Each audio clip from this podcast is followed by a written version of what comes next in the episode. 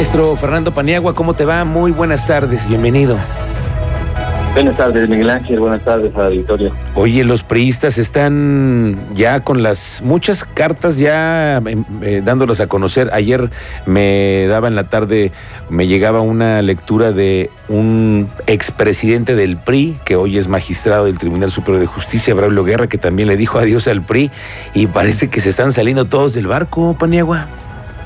Sí, eh, un desmoronamiento, un desgajamiento, un despedazamiento del eh, Partido Revolución Institucional. Lo que tú mencionabas de, de el magistrado Braulio Guerra Viola, me parece que es el mejor ejemplo de lo que está sucediendo.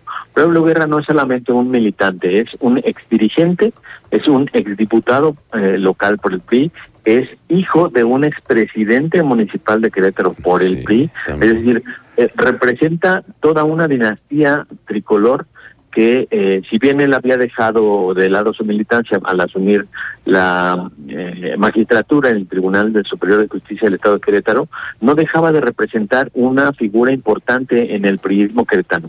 Y él ayer, junto con otras 50 personas más o menos, nada más del tamaño de Miguel Ángel Osorio Strong, que fue secretario de Gobernación, de, eh, de una exsecretaria de Turismo, de una exsecretaria general del PRI, es decir, una serie de personajes mm, verdaderamente relevantes que eh, evidenciaron lo que todos habíamos visto, no solamente desde la última elección, Miguel, me parece que desde 2015 ya se observaba lo que hoy estamos viendo ya de una manera muy evidente, que es el resquebrajamiento de un partido político que jamás supo adaptarse a ser un partido de oposición y a competir realmente desde eh, la ciudadanía o desde eh, una oposición, no desde la comunidad del poder. Es decir, el PRI nació como una estructura política para darle cabida a un movimiento revolucionario que es, operaba desde y para el poder.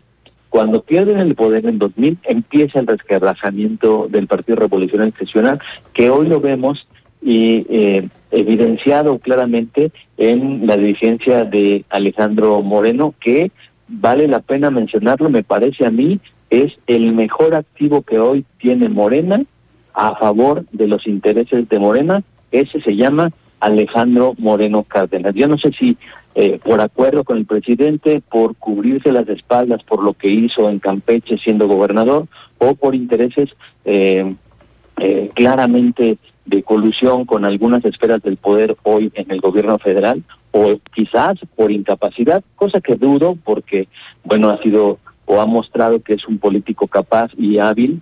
Entonces, me parece que eh, más allá de las mm, motivaciones o del verdadero fin que tenga Alejandro Moreno, sí es y nos ha demostrado hoy que él ha hecho más por Morena que el dirigente de Morena, Mario Delgado. Eso por un lado.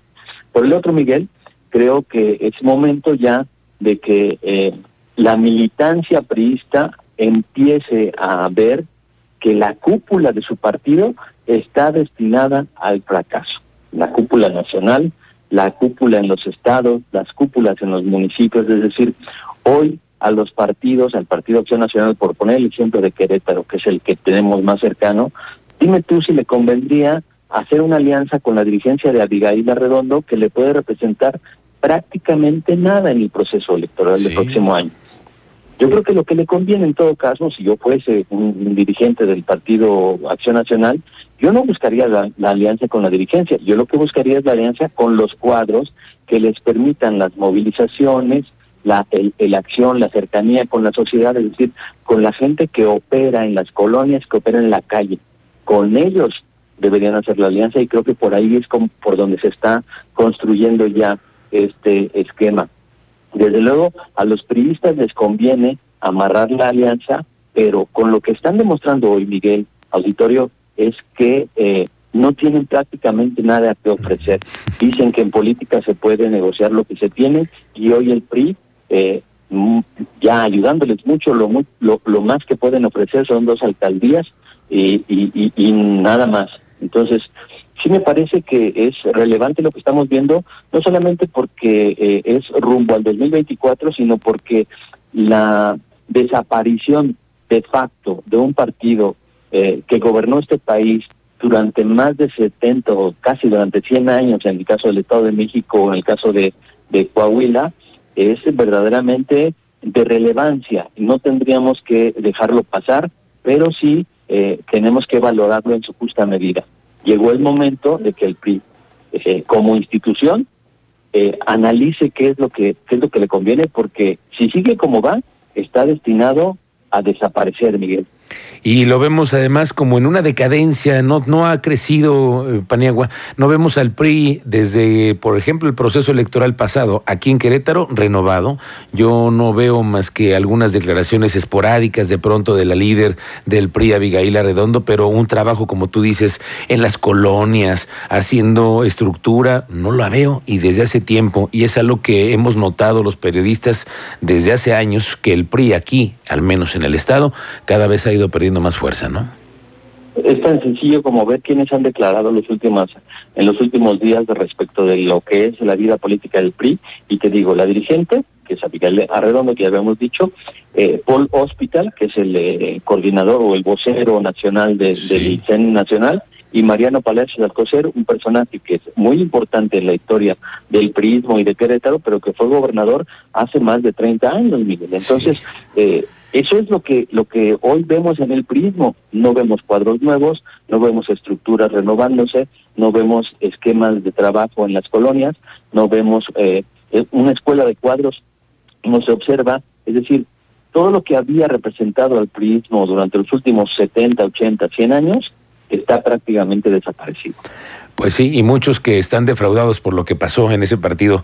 Y bueno, pues ya lo estamos viendo en esta debacle que es en la que estamos viendo testigos muchísimos. Bueno, señor Fernando Paniago, vamos a ver cómo le pintan las cosas. La siguiente semana las corcholatas, aquí te vamos platicando. Vamos viendo y veremos cómo se acomodan las cosas y se va a poner muy interesante, seguramente. Muy bien. Fernando Paniagua, como siempre te agradezco. Muy buenas tardes.